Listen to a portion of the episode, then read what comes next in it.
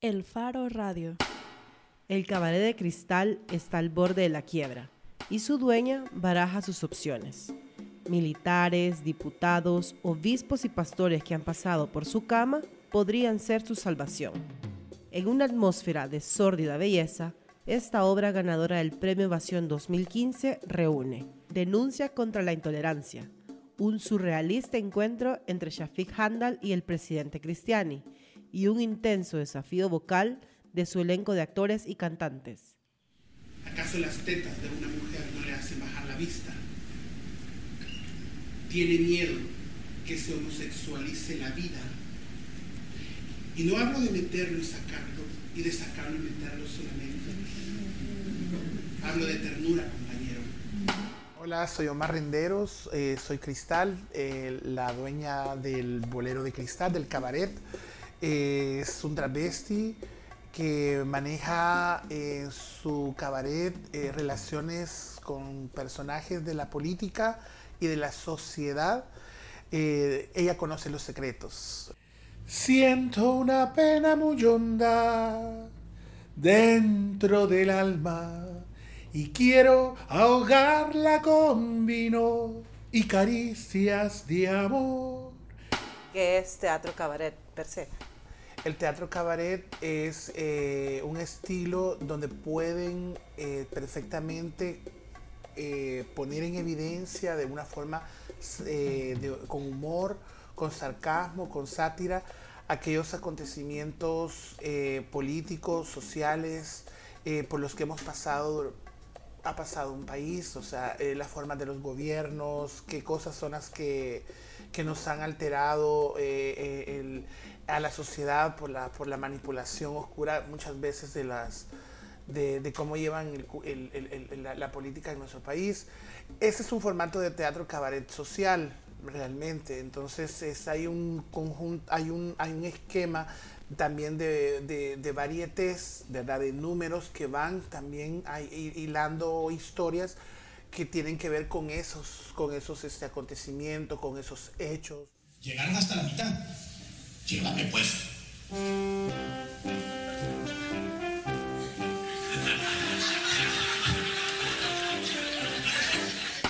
Soy José Guerrero, el presentador del Cabaret de Cristal. Eh, mi personaje es eh, un tipo muy seguro de sí mismo, eh, muy simpático, muy halagador y sobre todas las cosas tiene un pequeño problema y es que por alguna razón del destino está enamorado de su jefa, que es Cristal, en un amor eh, no correspondido, en un amor que lo hace sufrir, en un amor que lo conflictúa y que lo conflictúa desde lo más profundo de sus, de sus ideales, de su forma de ser y es prácticamente lo que la gente va a venir a, conocer. Virgen de medianoche, Virgen, eso eres tú, para adorarte toda, rasga tu manto azul. ¿Cuál fue el gran reto de al asumir el papel en esta producción? Yo creo que más que un reto ha sido un placer poder ser parte de este proyecto. Primero porque eh, poder traer un nuevo género eh, a El Salvador, poder experimentarlo con salvadoreños, es una, pues, es una situación sumamente apasionante que nos ha dado la posibilidad de conocer, de probar cosas nuevas. Musicalmente, eh, el bolero de cristal es, eh, es, realmente un viaje en el tiempo. Eh, por, por, mencionarte algo, hay una canción de manera específica que le ha gustado muchísimo al público y que al día de hoy no, no ha sido... No, no, ha sido tan conocida por las nuevas generaciones. Virgen de Medianoche es una pieza de Daniel Santos, interpretada por Daniel Santos, que, que, logra capturar a la gente. Yo creo que la mayoría de, de personas entre los 30 y 40 años desconocen esta canción y hacen un clic inmediato de una pieza de los años 50. Eh, de hecho, yo no la conocía la canción.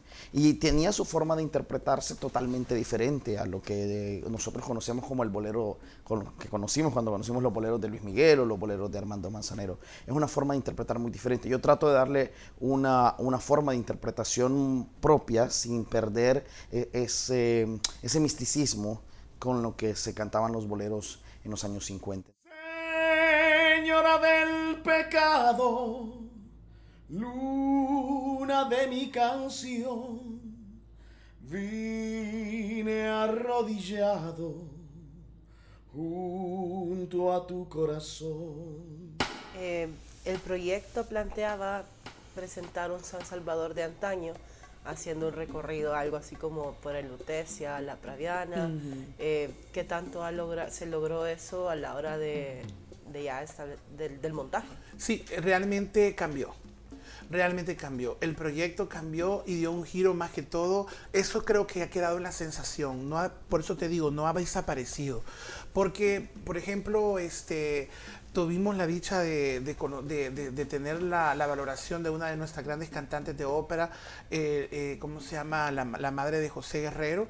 Este, eh, Ana, Ana, Ana, Gómez, Ana Gómez, y este, ella decía, yo recuerdo que yo desde que comenzaron a tocar y cuando yo vi todo el, toda la todo, lo, todo el cortinaje todo lo que utilizan, e inclusive la sonoridad que daba la música, a mí me remontaron inmediatamente a mi niñez y mi niñez y casi, mi casi llegando a mi adolescencia estaba situada en los años 50, 50, 60.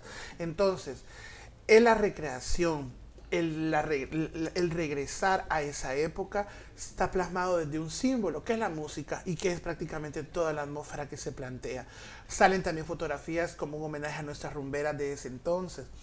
Entonces el proyecto sí ha cambiado porque la gente piensa o los que creen de que vamos a sacar un proyecto que en un momento se pudo haber leído y con toda, con toda razón, que íbamos a sacar el realismo como fin en el sentido vamos a presentar los modismos, la, escenografía de esa época y vamos a hacer un estudio estrictamente de esa época, pues sí, sí lo pude haber planteado así porque en así, porque estaba sostenido desde una desde una eh, necesidad de darle a mi padre y de devolverle a mi padre eso concreto, ¿verdad? Que estaba, y además como un homenaje a estas grandes personas como Carmelita Gallardo.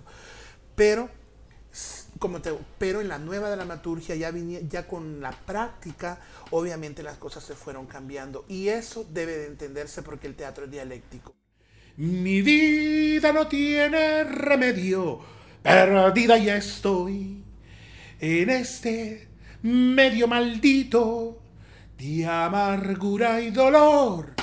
Eh, a nivel técnico, ¿qué reto le supuso? Porque aparte que era música con la que no estaba familiarizado, no sé, el tratamiento a la voz. Fíjate, y también eh, exacto. los gestos a la hora de actuar. Las emociones y todo. Bueno, las emociones eh, son las mismas en, a, lo largo de la historia, ¿verdad? El amor, el desamor, el, el rencor, el, el, miedo, todo eso, todo eso es, es, está presente en la, en la, historia de la humanidad.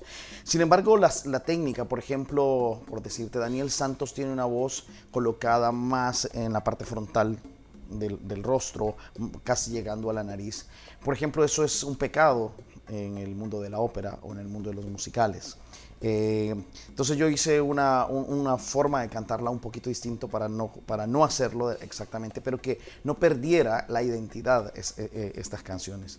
Pero en, en, toda la obra canto cuatro canciones que son totalmente diferentes, eh, son géneros diferentes. Empiezo con una canción casi ranchera, a la que tengo que, que, es sumamente grave, a la que tengo que aplicarle un poco de técnica lírica para que la, para que la, sonoridad no se caiga. Luego empiezo con, una, con un bolero. Eh, que está más en mi, rango medio y luego voy con Virgen de la Medianoche que es para un tenor y luego hacemos una especie de rumba eh, eh, de una canción totalmente nueva, casi que traída para este musical, que ustedes lo van a ver. Se llama Juana, la canción aquí le hemos cambiado un poco la letra.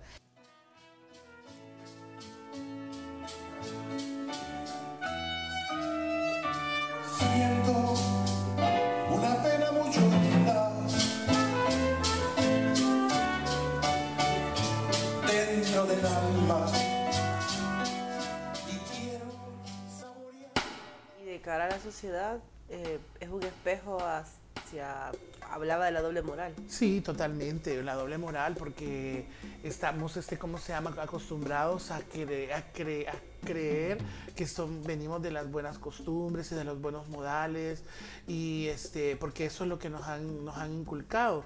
Realmente es muchas cosas injustas que están pasando en nuestro país y, este, y las estamos dejando pasar. Entonces aquí en el cabaret no las vamos a dejar pasar, las vamos a decir. El Faro Radio.